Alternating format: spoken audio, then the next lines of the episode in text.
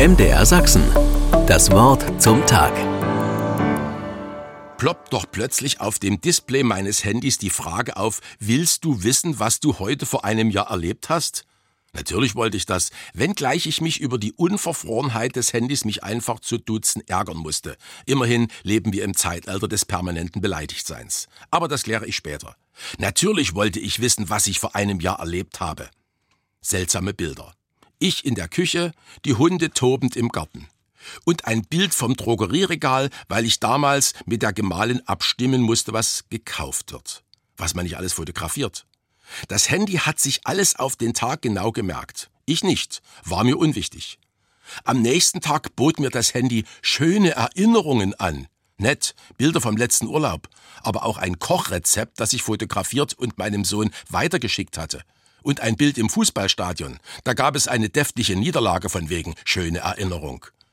Zweifellos, mein Handy lebt. Aber tröstlich zu wissen, es ist dumm. Logarithmen arbeiten rein mathematisch und ohne Gefühl. Ja, die berühmte künstliche Intelligenz. Schöne neue Welt. Ich habe da mal ein paar Stichworte eingegeben und die KI lieferte prompt. Eine von mir aus Jux bestellte Geschichte. Exakt, aber seelenlos. Es fehlte etwas. Das, was als die undeutliche Sprache des Herzens bezeichnet wird.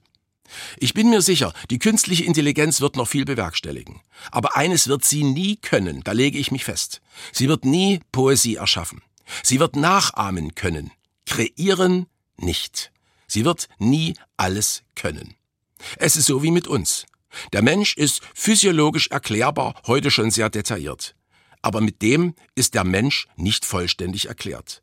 Es bleibt immer ein geheimnisvoller Rest. Seele, Gefühle, Liebe, Freude. Das kann man nicht definieren oder klonen. Das ist das besondere Extra, das Gott den Menschen mitgegeben hat. Die Wissenschaft wird viel können, aber nicht alles. Ein geheimnisvoller Rest bleibt. Und das ist auch gut so. MDR Sachsen. Das Wort zum Tag.